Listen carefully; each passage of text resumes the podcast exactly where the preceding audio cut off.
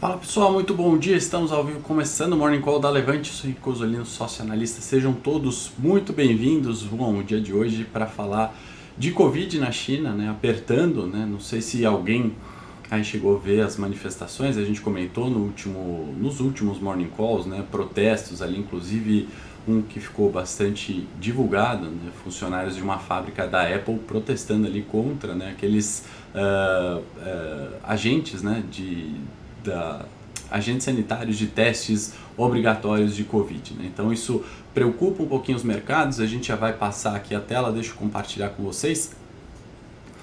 Temos queda né, na Ásia, índice Nikkei caindo, China caindo mais de 1,5%, Eurostox no momento também negociando no terreno negativo e fechamentos ali positivos nas Américas. Né? A gente tem trazido para vocês com uma certa frequência agora, né? na sexta-feira, se eu não me engano, eram 26 mil casos de Covid, subindo para 38 mil na China. Né? Então isso tem preocupado sim os mercados. Aqui eu trouxe por alguns distritos né? que a Bloomberg acaba dividindo para a gente, né? e aí trouxe outro gráfico né? com o China Covid Blues, né? se referindo ali a uma depressão, né, uma melancolia dos mercados após né, esse repique de preço que a gente observou no início de novembro e aí um certo uh, declínio nas, nos mercados. Né? Então a gente viu que uh, o repique de preços, né, Hang Seng, Hang Seng Tech, Xangai, Shenzhen e CSI Index estão né, uh, realmente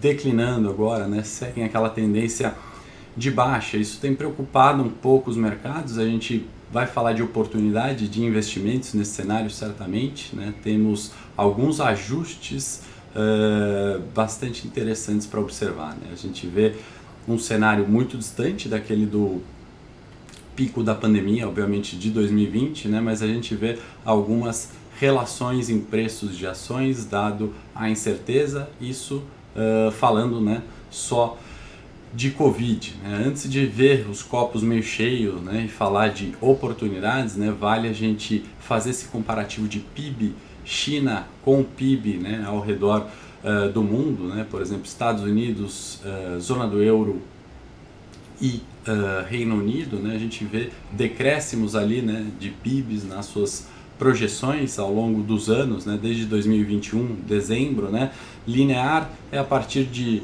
junho, né, quedas mais intensas em PIBs aí de países desenvolvidos. Né? Enquanto o PIB chinês, né, linha branca aqui em cima, a gente está vendo uma certa estabilidade. O ponto, né, justamente que eu quero trazer com vocês é se os economistas não estariam ali vendo já um copo meio cheio nos mercados, especialmente na China, né, dado essas incertezas, dado esses movimentos especialmente em commodities que a gente vai falar. Né? Então a gente tem que fazer essas ponderações né, quando a gente compara reversões né, ou revisões dos PIBs na China, que ao meu ver ainda podem é, acontecer. E aí, né, o primeiro uh, o primeiro fato, né, da semana, né, que essas manifestações na China contra a política de Covid zero, pedindo uh, que o Xi Jinping renuncie né, após a sua eleição agora, né, pensando numa quebra desse mandato, né, que China sempre vê 50, 100, 150 anos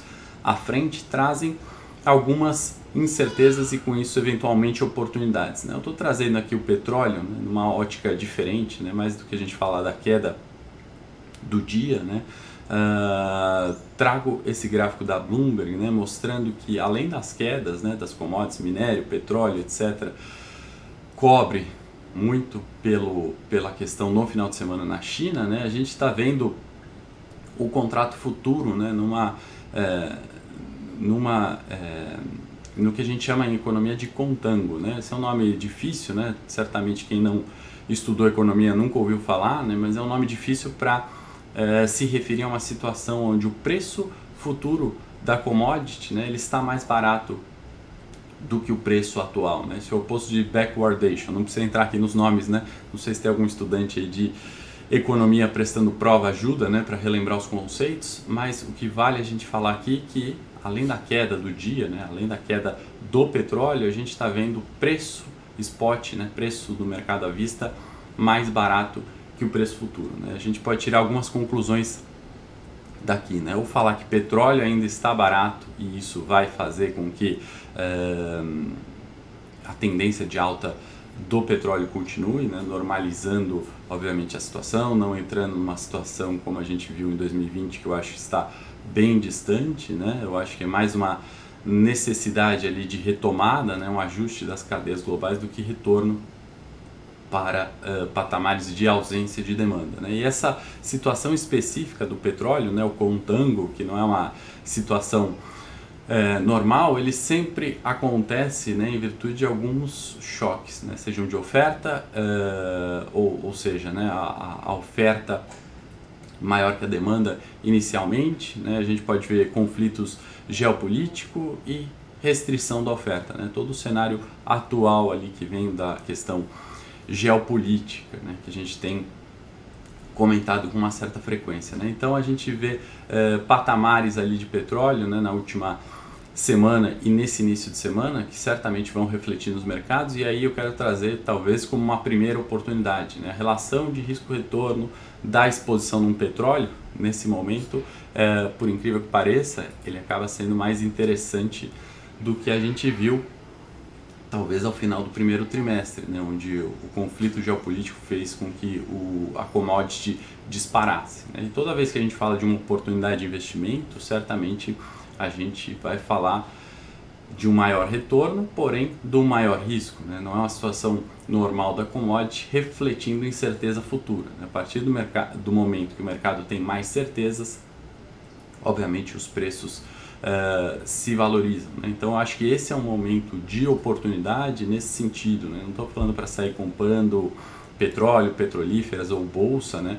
mas eu estou falando para a gente aproveitar esse mês de novembro e olhar né, a, oportunidades de investimento ainda que com maior risco. Né? Eu trouxe um fato ali, talvez copo meio vazio, né, na minha opinião. Poderíamos ter uma revisão sim de PIB chinês para baixo, né, mas a gente não pode esquecer que da última semana de uma liquidez extremamente ruim no mercado, em virtude do feriado americano, a gente teve eh, excelentes performances em alguns dias de bolsa, até inclusive para a bolsa brasileira que não vive um bom momento no pós-eleição. Então, a gente viu um repique de preços já das techs, por exemplo, né, que a gente criticou bastante ao longo de todo o ano, alguns sinais que podem né, trazer oportunidade de investimento e a gente coloca nessa ótica, tá? Deixa eu dar um bom dia a todo aqui, é, a todos, perdão. João, muito bom dia. Bom dia, Juliana, falando lugar bonito. Sim, estou em home office aqui, vim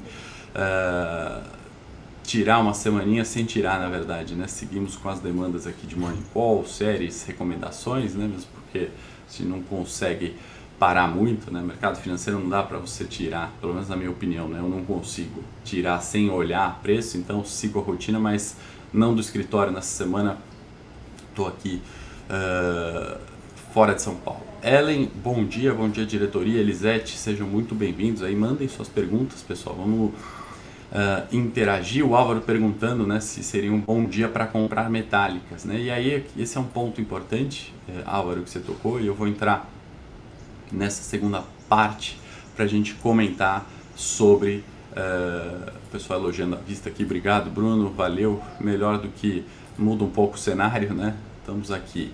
Valeu, bom dia galera, bom dia Alexander.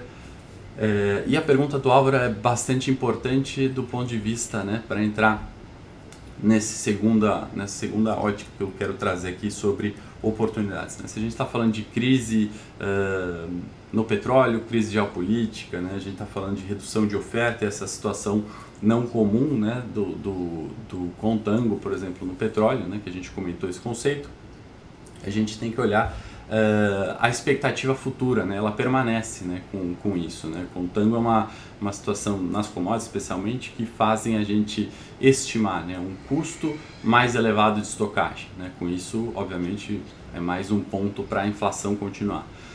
Segundo ponto, né, a inflação alta continua, né, esses juros elevado. Né? Uh, estocando mais, você aumenta o custo de seguros, né? e aí você tem um outro, uh, outro mercado ali sendo favorecido em virtude desse cenário de incerteza. Né? Então aí nesse contexto, né, o que, que, a gente viu no mês de novembro, no final das contas? Né? A gente viu severas ações né, caindo 30, uh, fiz até esse levantamento para fechar a semana do trade dos 5 dias na última semana, né, eu comentei sobre quantas ações né, caíam até 30, até 20, até 10, né, e um cenário, um único setor que subia, né, algumas poucas ações ali, especialmente o setor siderurgia e mineração, que se valorizavam né, uh, na última semana e também no mês de novembro. Né? O que, que a gente está falando aqui, pessoal? Quando a gente gasta né, esse tempão do Morning Call falando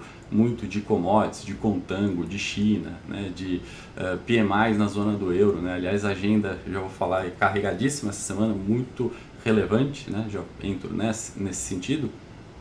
A gente está falando de um reflexo direto para a Bolsa Brasileira. A Bolsa Brasileira ela é uma bolsa de fluxo. Né? Aliás, o mercado como um todo, né? sempre acho que estão cansados de me ouvir repetindo que o mercado é, ele vai captar recursos né, onde tiver menor risco. Então vamos investir onde tiver mais retorno. A bolsa brasileira, a bolsa americana é em prata, é em cobre, né? é em petróleo, né? são nas ações de tecnologia, é na renda fixa japonesa. Né? O mercado olha sob essa ótica. Né? A gente aqui no Brasil fica muito com viés local, né? vamos olhar varejo, vamos olhar os bancos, vamos olhar uh, siderurgia e mineração, que é a pergunta do Álvaro, mas a gente tem que ver nesse contexto né, do dinheiro sendo um, uma, uma, uma única cesta. Tanto que na última semana, com um feriado na quinta-feira nos Estados Unidos, com sexta-feira sendo reduzida é, horário de negociação, né?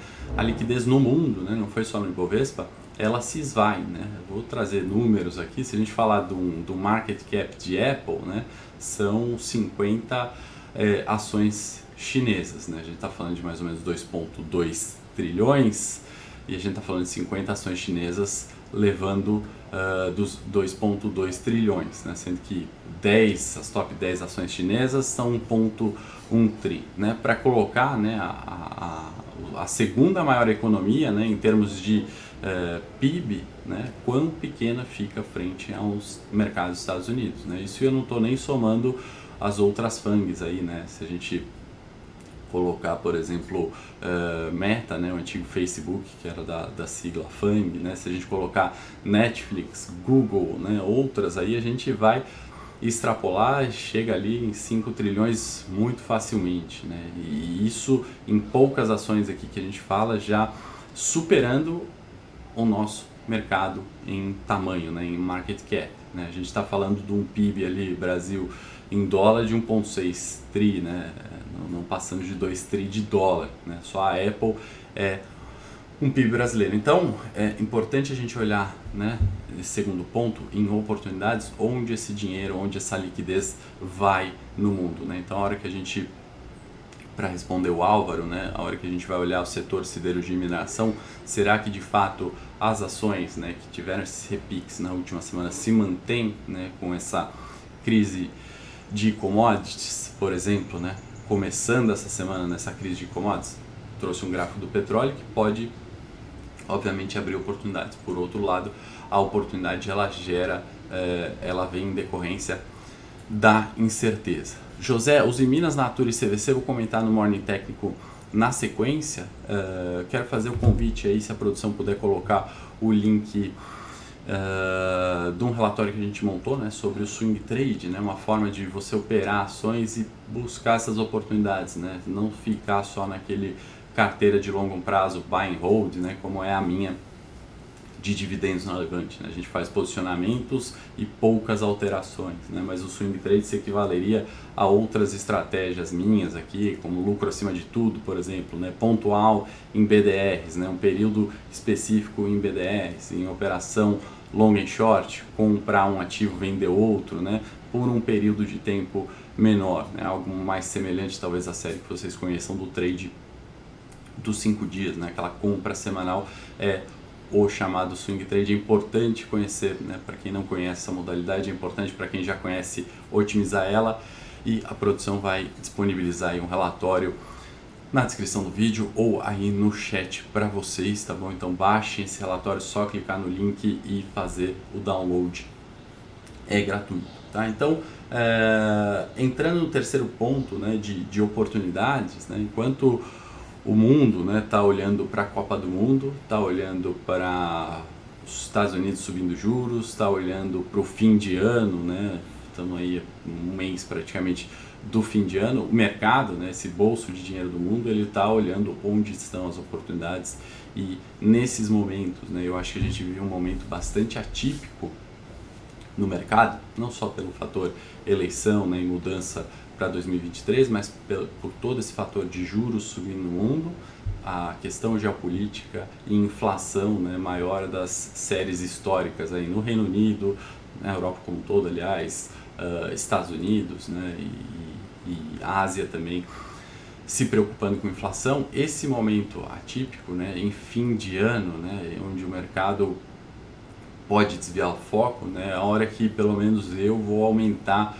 o foco, né, inclusive uh, fim de ano, né, o dezembro eu vou estar todos os dias, né, especificamente não vou tirar ali uh, férias nesse sentido. A gente vai certamente olhar porque essas reprecificações, né, mercado em contango no petróleo, uh, preocupação de Covid voltar na China, mas se não voltar abre uma oportunidade gigantesca, juros, né, Estados Unidos na última quinta-feira, ou melhor na quarta, né, onde veio a ata do FONC, né, aquela, aquele discurso de que olha é, podemos subir juros em menor, é, em menor com menor força, né? pelo menos isso já foi comentado lá atrás e foi reforçado agora, em, algum momento eh, essa subida de juros vai vir em menor, eh, com menor força. Né? Um juros altos por mais tempo, a inflação alta por mais tempo, eu acho que essa premissa não muda, mas uh, é, a intensidade dos aumentos né, não vai ser assim como a gente observou né, nos últimos seis meses, né, pelo menos, ou no último ano ainda, né, 22, de forma tão intensa quanto foi até esse momento. E isso vai acabar abrindo oportunidades. Isso já está acontecendo. Né? Pode ter certeza que o Fed, né, só, ou melhor, o FONC soltou a ata na quarta, mas ele já está olhando os dados da Black Friday, da sexta, ele já tem a informação né, de como vai ser esse Cyber Monday. A gente não pode esquecer que dia de ação de graças, né, todos esses feriados, eles são uh, eventos econômicos, né? eles são uh, fatores onde a demanda aumenta. Né? No, no, Natal tem maior consumo, enfim, de um item específico ali na cesta. Na ação de graça não é diferente. Inclusive, né, fizemos uma boa comparação no Eu com isso sobre a inflação da cesta de Natal, né, da cesta do Dia de Ação de Graça americano, o feriado americano, né, onde o peru ali é a estrela, subiu 16%. Né? A inflação da cesta como um todo, né, segundo é, uma agência americana faz esse levantamento, foi de 13%. Né? Números, ideia de grandeza aqui, tá? Não um número na vírgula. Enquanto a, a inflação dos núcleos né, divulgada foi em 6%. Ou seja, a inflação que chega né, para as pessoas, ou chega no feriado, ela é maior. Isso vai abrir uh, oportunidade né, num determinado consumo. Isso reflete né, o, o cenário que a gente vive de uma inflação ainda elevada e certamente os Estados Unidos, o Comitê de Política Monetária já deve ter, né, ou já deve estar observando esses fatores. Né? Vem Natal, uh, vem Copa, tudo isso são eventos né, onde muitas vezes os investidores, ou principalmente né, a pessoa física, se dispersa olhando alguns outros fatores eh, em virtude dos feriados, das agendas, né, da, da Copa do Mundo, né, e o mercado eh, vai vendo algumas oportunidades. Né. surpreendeu a alta da quinta-feira do Jogo do Brasil, né, inclusive não foi pelo jogo, como eu comentei na sexta no Morning Call. E na sexta-feira, a queda de mercado voltando para 108 em Bovespa. Então a gente vai falar de pontos né, conhecidos e de oportunidades. Né? 108 né, é uma bolsa barata. Agora, é, comparando, né, essa oportunidade é porque, de fato, o risco e a incerteza à frente, eles vão virar né, os fatos que preocupam né, e, e trazem esse desconto para a bolsa ou não. Né, eles apenas abriram uma oportunidade pontual. Então, toda vez que a gente fala de oportunidade, né, a gente vai falar ou com uma bolsa barata para se expor num risco uma relação de risco-retorno favorável, ou numa bolsa cara para vender ativos, né, se desfazer de posições num céu de brigadeiro. Né? Então, se a bolsa está cara, é que não tem nenhuma melhora à frente para observar. Se a bolsa está barata, a gente vê melhoras à frente para acontecer. Né? Como, por exemplo, essa uh, a questão do contango no petróleo, a questão de Covid na China. Né? Sem dúvida, trouxe algumas oportunidades de compra barata lá em 2020. Será que isso permanece agora? Papel e celulose, indicadores, Suzana Irani, também, Ricardo, vou comentar na sequência aqui no Morning Tech. Bom dia.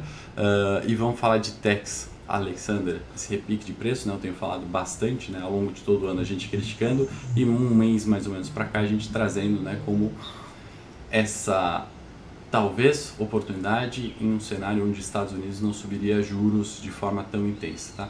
Não me entenda errado, né? não me entenda errado, eu acho que o cenário de inflação e de juros ele segue elevado, tá? Então essa premissa base de pano de fundo. No curto prazo tivemos aí algumas é, oportunidades. Para concluir, antes da gente ir para o morning técnico, a gente vai falar de agenda, né? Então sexta a partir de quarta-feira, né? Começa com estoque de petróleo, acho que é central nessa semana.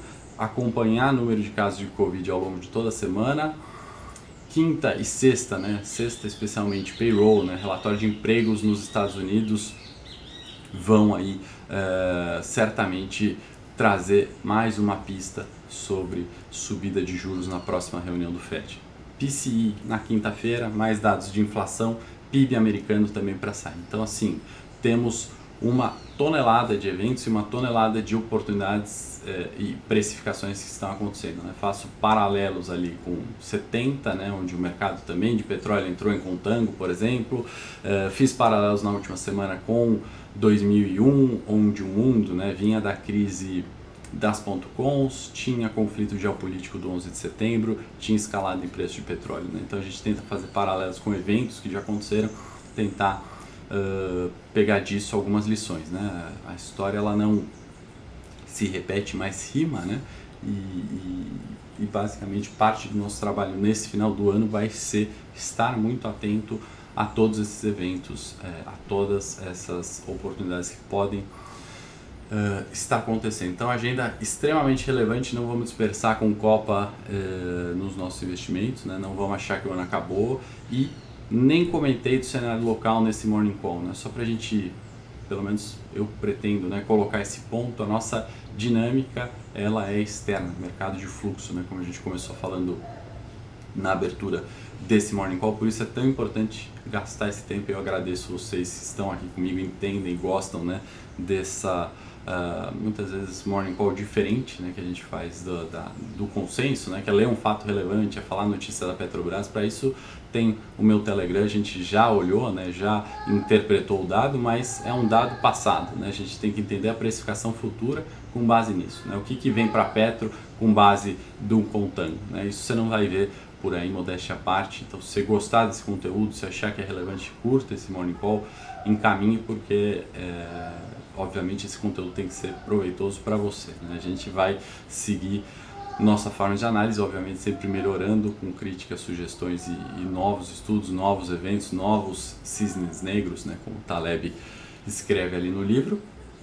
Só que, meu ponto de vista, é tão mais importante olhar tudo isso do que olhar o ministro ou o próximo ministro da Fazenda, né? Provavelmente vai ser o Haddad, né? Teve o evento da Febraban, já comentamos, o mercado não gostou, uh, tem reuniões ali com Lula, enfim, tem toda essa questão né, da, da, equipe de transição que agrada ou não agrada o mercado, não é isso que vai fazer a tendência de preço acontecer, né? São o, as ações de fato, né? Se aquela primeira semana após segundo turno, né? Se o que o Lula falou virar fato do ponto de vista econômico, o mercado vem para baixo, a gente vai ter que reduzir exposição em renda variável, fazer venda descoberto, comprar opções uh, de segurança, né? comprar puts, por exemplo, uh, se beneficiar numa estratégia de long e short, operar vendido no curto prazo, uh, talvez aumentar a caixa nas carteiras de longo prazo. Né? É, é, é, isso, mas para isso né, ter uma definição, a gente precisa ver as ações. Enquanto fica, né? Equipe de transição, quem vai ser o ministro? Ele falou isso, aquele falou aquilo, o mercado melhorou, o mercado piorou, a gente está assim já nessa dinâmica, desde agosto. E aí no curto prazo a gente tem que aproveitar essas oportunidades que acontecem o tempo inteiro, né? Precificar ou tentar precificar o risco e a grande dificuldade é essa, né? Estou usando muito a fala do Campos Neto do evento que eu fui uh, do Banco Central, né? Onde ele mesmo, né? Uh, comentou sobre essa incerteza, né? Traz uma dificuldade de precificação. Então o mercado uma hora precifica que 114 é a bolsa barata outra hora 108, né? Na última semana a gente fechou no 108, no copo meio vazio. Então, sobre isso que a gente tem que olhar esse último mês, rebalancear posições de longo prazo e tentar no curtíssimo prazo operar estratégias que de fato tragam um retorno ou tragam alguma proteção, eh, uma vez que não temos controles dos eventos externos nem tampouco dos internos, mas os investimentos não podem parar, certo? Eles não param. Vai ter negociação com Copa, sem Copa, com Natal, sem Natal, Ano Novo e continua, né? O mercado não tem essas transições de ano, de mês, semana. Né? Então é isso, pessoal. Vou fazer o convite. Morning Técnico na sequência. Vamos olhar mais preço de tela. Vamos falar de quais ações caíram esse mês, quais podem ser oportunidades. Vamos olhar para petróleo aí. Vou analisar as três petrolíferas Petrobras, 3R Prio, que eu quero trazer uh, na pauta de hoje, mais os ativos aí que vocês pedirem. Já tem alguns aqui na listinha que vocês comentaram nesse Morning Call. Obrigado, não esqueçam do like, encaminhar esse Morning Call para alguém que possa se beneficiar do conteúdo, entrando ao vivo no meu canal Morning Técnico agora. Forte abraço.